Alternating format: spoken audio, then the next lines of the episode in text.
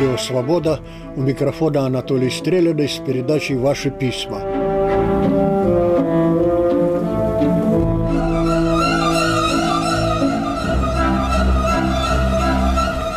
Одну из сорокалетних девушек из вашей последней передачи, Анатолий Иванович, подло обманули. Вы ей доположь принца с букетом красных роз. Ей рассказали, что она появилась на этот свет для счастья, но в него приходят не затем вовсе, а зачем? Подавляющее большинство вообще ни зачем – покружиться роями, как насекомые, просидеть в конторе, простоять у станка, попахать землицу и сгинуть, ничего при этом не поняв и никуда не развившись, стирать и гладить, варить в кастрюлях и жарить на сковородках, стирать пеленки, махать саблей на войнах, дежурить в карауле, торговать, играть в компьютерные игрушки. Это бесконечный круговорот, и нет в нем ничего нового – Король Швеции Густав Адольф был смертельно ранен в сражении. Он был одет как простой офицер, но в дорогое платье. Противники подошли к нему, спросили, кто вы такой? И он ответил, понимая, что уже при смерти. «Я был шведским королем». Мало ли кем или чем мы были, прямыми царями или их шутами, дураками или гениями, прачками или балеринами, подлецами или праведниками. А какая разница? Здесь автор ставит вопросительный знак, но в свои слова вкладывает не вопрос, а ответ. Никакой, мол. По-моему, если бы действительно не было никакой разницы, Люди не пытались бы одни разглядеть ее, другие понять, почему ее нет, если не смогли ее обнаружить. Все, конечно, суета-сует, но томление духа отнюдь не суета, потому что это томление именно духа, а не плоти. Во куда я заплыл, но думаю, что не так уж далеко от сути. Письмо из Владивостока пишет Сергей Князев о своем пребывании в Таиланде. Ездил на водопад вглубь страны – Шикарное место. Там озерцо, ну такового количества рыбы я не видел. Просто вхожу в кучу рыбы, плыву, разгребая их руками, и они меня кусают за спину. Правда, лезть туда тропинка по скалам и камням, естественно, не Евросоюз, поэтому никаких мер безопасности нет. Кое-где канаты натянуты, и все, сорвешься, пеняй на себя. Я, разумеется, лез в резиновых тапочках а ливень был, скользко, ничего не сорвался. Где надо было лезть прямо по камню, снимал тапочки. Босая нога скользит меньше. Еще была русская пара из Алматы, тоже не сорвалась, хотя девушка была в пляжных шлепках. Красота! Деревья там, ну, есть метра три в диаметре. Водитель, русский мужик из Казахстана, из Чимкента, ругал Казахстан и говорил, у меня дочь в этом году заканчивает медицинский. Я ей советую, надеюсь, послушает. Забудь про Казахстан, забудь и про всякую Европу. Езжай в Россию, на Сахалин. В Южно-Сахалинске врачей принимают радушно, дают жилье, приличную зарплату и миллион рублей подъемных. А климат там, вопреки распространенному мнению, очень хороший, арбузы вызревают пишет Князев. Спасибо за письмо, Сергей. Глобализация на марше. Все больше людей ездят куда хотят, насколько хотят и зачем хотят. Человек ищет где лучше, по его, конечно, мнению или надежде, или мечте. Мешать ему грех и глупость, как говорит такая училка, как глобализация – в Южно-Сахалинск из Чимкента, так в Южно-Сахалинск. Почему и нет, если захотелось. Главное, по собственному желанию. Следующее письмо. Что вам сказать о нынешней московской жизни, Анатолий Иванович? Она очень убогая, серая. Политикой люди не интересуются. В перестройку интересовались, сейчас нет. Украина никого не волнует. Ну, конечно, кто-то может клеймить хохлов, но мало таких шел по улице перед 9 мая и решил вычислить, какой процент прохожих с колорадскими тряпками. У меня вышло менее одного. Один раз попалась надпись на автомобиле «Можем повторить». Вот и судите. По электричке ходили предприимчивые ребята, предлагали памятные монетки по случаю воссоединения с Крымом. Мало кто покупал. Большинства не касается, кто едет на Донбасс. Едут либо чокнутые, либо профессиональные вояки. Оппозицией и выборами тоже особо не интересуемся. Не будоражат нас давно ни паровозные свистки, ни пароходные гудки. Исчезла интеллигенция, испарилось искусство, все больше похабели. У власти охранка, приблотненные оборотни. Идеализма и романтики нет и следа. Такое стадо только и пасти ГБшными терактами, дошитыми делами. Все идет к еще большему одичанию. Но на оккупацию слабенькой Украины такой Москвы не хватит. Если каким чудом выскочит более дееспособный диктатор, то всех этих оборотней ему придется люстрировать. А куда? Эволюция не игра в бирюльке. Автор этого письма называет себя Пустышкиным, часто нам пишет. Из Нью-Йорка пишет госпожа Северин. Обдумывая 25 лет жизни на Западе, особенно в Америке, в Канаде, спрашиваю себя, чего я не видела, не слышала здесь, и с удивлением поняла грубости. Я не встречала грубости между западными людьми, не слышала ни одного грубого слова, тем более обращенного ко мне. Грубость – это некое ЧП для здешней ментальности, которая устроена так, чтобы никого не оскорблять и не унижать, все самые сложные ситуации решаются с очень позитивным настроением, без злобы, крика или агрессии. Мне теперь часто приходится общаться с нашими людьми, оставшимися на том континенте, и без привычки даже вздрагиваешь от того, как резко тебе могут сделать замечание или дружественно нахамить, даже не замечая, что это грубо. Черт возьми, мы тут стали нежными и терпеливыми, и только в общении с соотечественниками случаются рецидивы. Хорошо это или плохо, не знаю, но по-другому здесь не получится, а то от тебя все разбегутся, пишет госпожа Северин. Этот ларчик открывается просто, но от того, что там в нем, в этом ларчике, делается страшновато. Грубость, с которой, кажется, и рождается чуть ли не всякий человек на шестой части Земли, это неуважение к личности. Для грубияна нет самого такого понятия, как личность. Личность потому и личность, что требует уважения. Она требует уважения и ряда непреложных, неоспоримых, данных природой или Богом прав, прав человека. Откуда то неуважение к личности, которое проявляется в грубости, хамстве – это очень хорошо известно. Об этом с болью говорили все лучшие русские люди. Да об этом, собственно, рассказывают школьные учебники. От рабства, от крепостного права.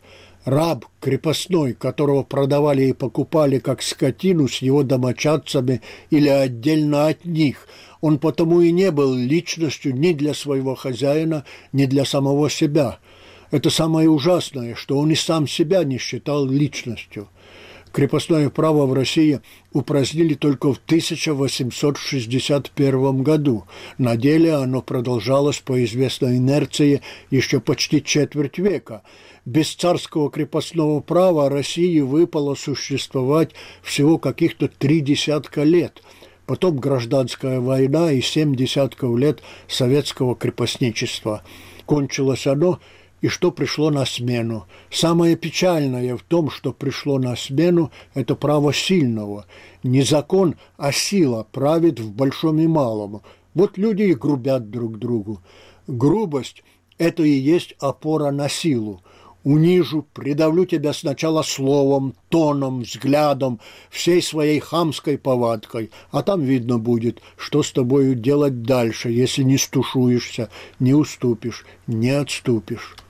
Что мы увидим, пишет Анатолий Максимов из Санкт-Петербурга, если объективно сравним жизнь в Северной Корее и в странах-союзниках США, Саудовской Аравии или Пакистане.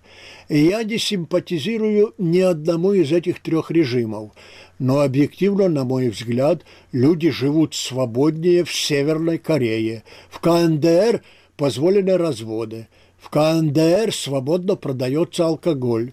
В КНДР женщина может свободно заниматься бизнесом, ну формально мелким, фактически и крупным.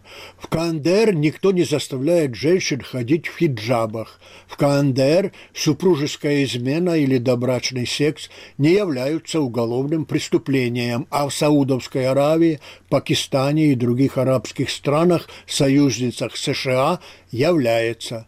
КНДР нет убийств чести – когда изнасилованную девушку и ее родственников казнят типа за то, что девушка сама виновата. Ядерный арсенал КНДР направлен на защиту суверенитета и права жить по-своему. Ядерный арсенал Пакистана, частично контролирующийся Саудовской Аравией, направлен на внедрение ислама во всем мире – все это легко проверяемые факты. Отсюда следует, что политика США, она либо безумна, либо заведомо преступна, либо одновременно и преступна, и одуревшая от мессианских идей, пишет господин Максимов.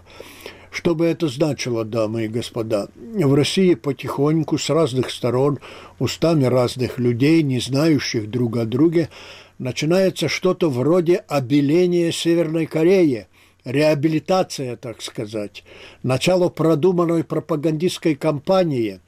Ставлю тут вопросительные знаки. Россия хочет видеть в Северной Корее образец для подражания. Есть люди, которые даже говорят, что Россия уже не поглядывает, а шагает в ту сторону. Как бы то ни было, обозначившийся интерес к Северной Корее наводит на некоторые мысли – пробуют, что ли, нащупать новый путь, по-прежнему особый, но в известной мере новый, с чем и поздравляю таких, как автор предыдущего письма. Им, бедным, очень не хочется видеть связь между кремнашизмом, антиамериканизмом, обострившимся до анекдота, и легким пока что интересом к Северной Корее. Некоторые крымнашисты, обескураженные тем, что видят вокруг себя при всем нежелании видеть, обижаются на своих друзей, которые три года назад предупреждали их, что кремнаш добром не кончится, что бумеранг прилетит и на их головы. Сильно обижаются, так что даже задыхаются. «Я просто задыхаюсь», — пишет один. «Расковыривают рану, посыпают ее солью». Это обида не только на друзей, которые напоминают то, что хотелось бы забыть. Это обида и на вождя, что же он так подрывает веру в свою особу? И на русскую действительность обида. Что же она не такая, какой им хотелось ее видеть? И так хотелось, что уже было решили, что она такой и является. И от стыда они задыхаются, от стыда тоже. Стыдно им за свое легковерие, за самообман, а признаться самим себе, что попали пальцем в небо, не хватает душевных сил. Вот и задыхаются. Это обычное, конечное, так сказать, состояние образованных русских охранителей престола с тех пор, как появилось само слово «охранитель». Так задыхались они все, во всяком случае, лучшие из них, когда убеждались, что негодяйство не только вокруг престола, но и на самом престоле, на нем-то прежде всего.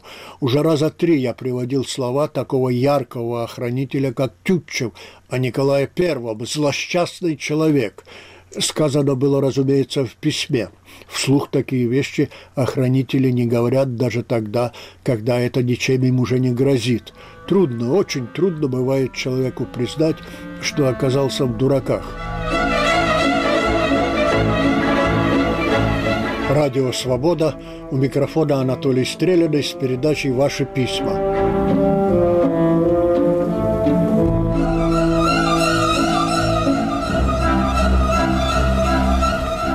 Письмо из Чернигова. На женщине, о которой пишу, я чуть не женился. Познакомился, естественно, через инет. Ну, увидел миленькую мордашку. Вижу Донецк. Думаю, не мед у нее жизнь. А вдруг хоть кому-то помогу в этой жизни. Началась переписка – страниц 200 набралось. И через полгода мы с ней встретились. Друг, который в ладу с головой не верил, что она приедет, но приехала. При встрече я, сам того от себя не ожидая, решил ее испытать. Пошел ей навстречу, волоча ногу, правую. Видели бы вы ее лицо. Но когда я перестал волочить ногу, более счастливого лица я в жизни не видел. Это было осенью 14 года, уже полгода как шла война. У нее был маленький, но прочный и перспективный бизнес – пошив одежды для крутых бизнес-вумен. Она сияла от своих успехов, верила, что достигнет еще больших, поскольку она уже в России, а та не захеревшая Украина и не гнилой Запад. Не буду затруднять вас объяснением, почему наш брак не состоялся. География и политика тут ни при чем. Но мы остались друзьями. Письма заканчивали выражением «я тебя лю», то есть «я тебя люблю». Потом контакты надолго приостановились, и вот недавно она написала снова. Да, в самом начале мы договорились ни слова о политике. Такой порядок я ввел и в своей компании из 12 человек. Больше половины наши украинские патриоты, остальные ждут, чем все кончится. Ну и пара путинистов, как же без них. Что же она пишет?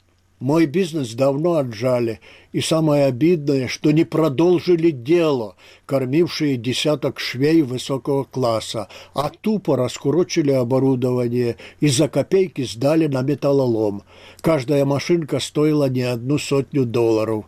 У меня были серьезные связи в ближайшем окружении главаря ДНР, но как только я называла своего обидчика, те грустно вздыхали и разводили руками, мол, этот фрукт нам не по зубам, извини и забудь. В последнем телефонном разговоре я спросил ее, а как же Россия? В ответ хмыкнула – поматросила и бросила. Все, что можно, разграбили и вывезли. А теперь ни мы, ни Донбасс уничтожены, никому не нужны, хоть Россия, хоть Украине. В одной из предыдущих передач я привел выдержки из писем нашего слушателя, живущего на Западе. Он родом Ставропольский, там его родственники. У него писал он такое впечатление, что авторы политических программ «Свободы» так сильно ненавидят своего врага путинизм, совок, а иногда и Россию в целом, что часто готовы жертвовать объективностью. Это дословно. И дальше. Америка может поддержать националистов разве что на зло другим националистам, более зловредным с их американской точки зрения. Это и есть главная причина, почему Запад не отворачивается от Украины, потому что видит сегодняшнюю Украину как противовес Путину и главным препятствием для возрождения СССР или Российской империи в том или ином виде. Вот скажите, друзья, неужели не видно, как настроен этот человек? Неужели не передал я его отношение к Украине как к стране, влекомой куда-то не туда своими национальными устремлениями? И разве так уж мало времени я ему уделил? Скажите те, кто помнит.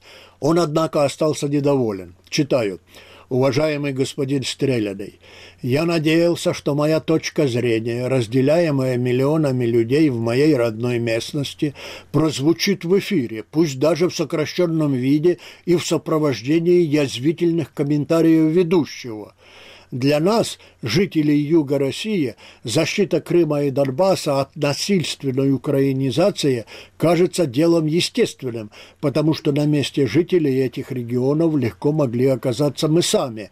К сожалению, вы выдернули у меня несколько фраз, которые дали вам возможность худо-бедно отработать ваш темник – Прослушав несколько ваших эфиров, я заметил, что автор изо всех сил старается доказать, что любой, кто поддерживает защиту России и отдельными русскими людьми русскоязычного меньшинства на Украине, есть моральный урод и неудачник. Чего-то подобного я от вас и ожидал, так что не очень огорчен. Чего хочет этот слушатель? Он хочет, чтобы на волнах радио «Свобода» обсуждалось то, чего нет. Ну нет в Украине насильственной украинизации. Нет хотя бы потому, что для любого насилия нужна сила, а таковой в Украине нет, ни государственной, ни общественной. Ну не испытываю я, если говорить обо мне, желания обсуждать то, чего нет. Иногда, конечно, приходится заниматься и этим, но здесь не тот случай. Правда, если прислушаться, то очень многие русские разговоры сегодня – это разговоры о том, чего нет, не было и не будет. Взгляды обидевшегося на меня человека наглядно определяются тем, чего он не знает и не хочет знать, а также тем, что ему нравится, чего ему хочется. А хочется ему – вот захотелось с некоторых пор за родину постоять, за русских, за все русское, особенно за русский язык в Украине. Живет и трудится на Западе, успешно трудится, компьютерщик высшей квалификации, трудится головой, которая у него не качан капусты, соответственно, хорошо живет. Все у него, как говорится, есть, всего хватает. Точнее, хватало до последнего времени пока не почувствовал однажды, что для полного счастья должно быть еще что-то.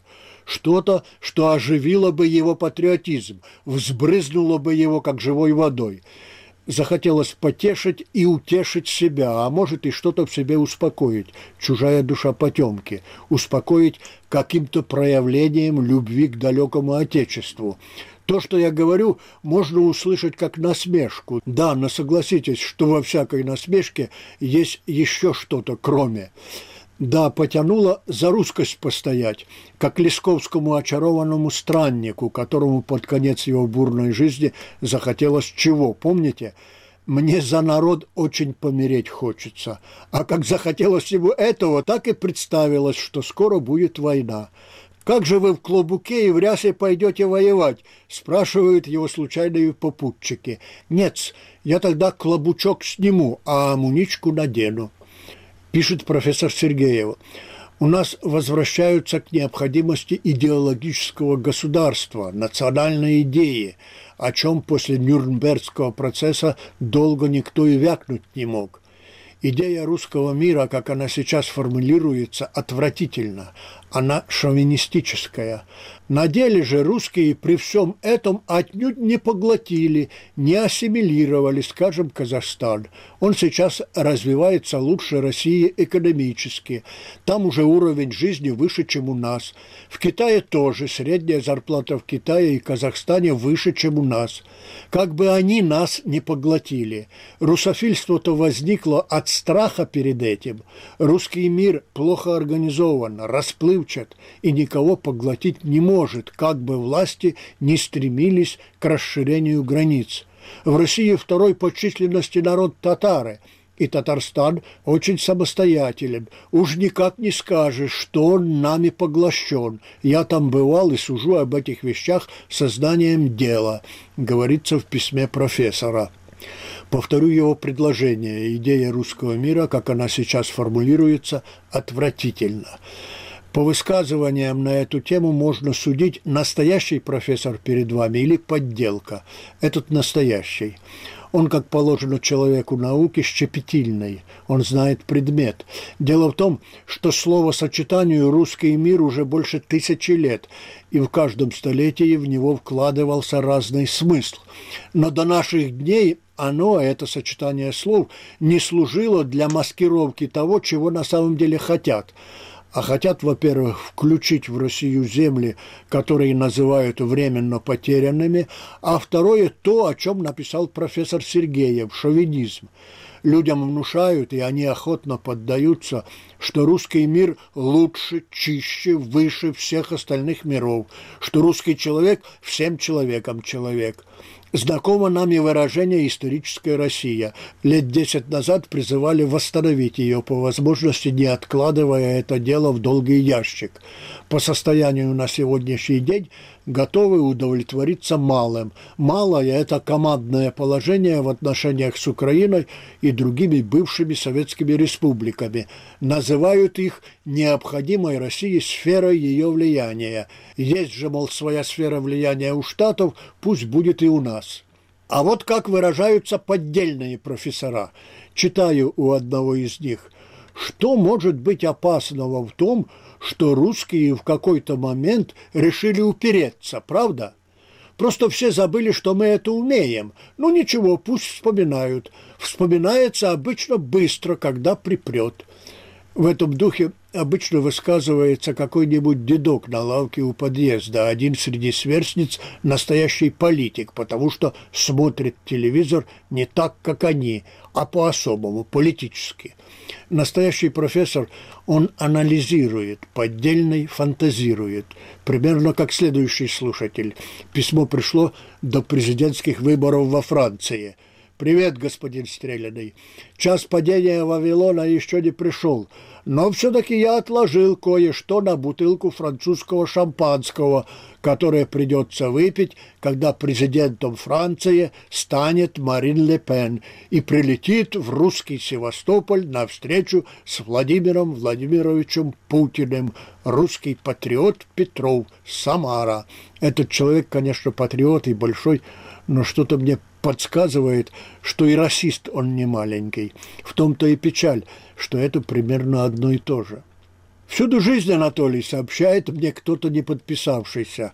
Как в любой луже пригреет солнышко и появляются водомерки и головастики, а то и невесть, откуда берутся мальки рыбешек. Везде администрации, полицейские участки, торговые палатки – Верно подметил этот наш слушатель.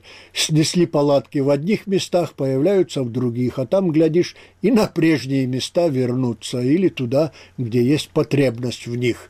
Где какая палатка, завод или город должны располагаться, невозможно вычислить. Это может решить только жизнь, то есть свобода. То, что поставлено на обум, произволом правителя или бюрократа, в конце концов рухнет – Одна жительница Киева все пишет следующее. «Я типичный совок, то есть человек с советской психологией, которая из этой психологии взяла наилучшее, а там много было как плохого, так и хорошего». Счастливый она человек, скажу вам, дорогие слушатели Радио Свобода. Ну, явно счастливый. На зависть всем, кто не. Я вот тоже считаю, нет, не считаю, а знаю совершенно точно, что я есть человек с типичной советской психологией. Но взял я из нее, из этой психологии, не лучшее, а худшее. И это по той причине, что ничего хорошего в ней не было и быть не могло. На волнах Радио Свобода закончилась передача «Ваши письма». У микрофона был автор Анатолий Стреляный. Наши адреса – Московский, улица Малая Дмитровка, дом 20, 127, 206. Пражский адрес. Радио «Свобода», улица Виноградска, 159А, Прага, 10, 100, 20. Записи и тексты выпусков этой программы можно найти в разделе «Радио» на сайте свобода.орг.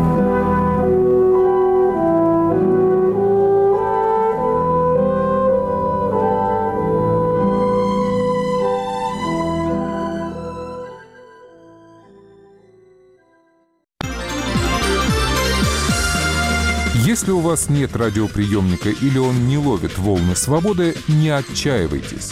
Эфир свободы доступен на вашем смартфоне в бесплатных приложениях для iPhone и Android во всех аудиоплеерах с поддержкой Shoutcast и VTune. Инструкции найдете в рубрике «Как слушать» на сайте свобода.орг.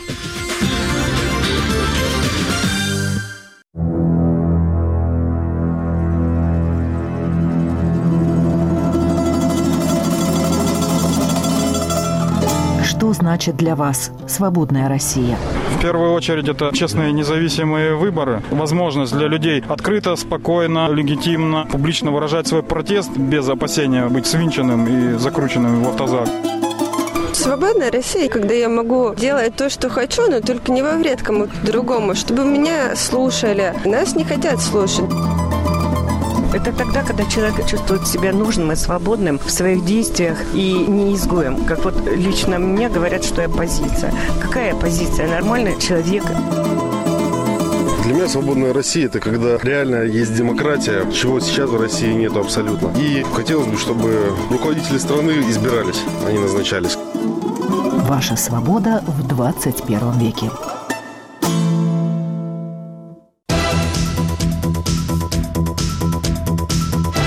Эфире «Радио Свобода» и в видеотрансляции на сайте свобода.орг лицом к событию. Политики, общественные деятели, журналисты и ученые о том, что сегодня важно. Дискуссии на актуальные темы, диалог со слушателями и зрителями «Радио Свобода» и никакой цензуры. Сразу после выпуска новостей.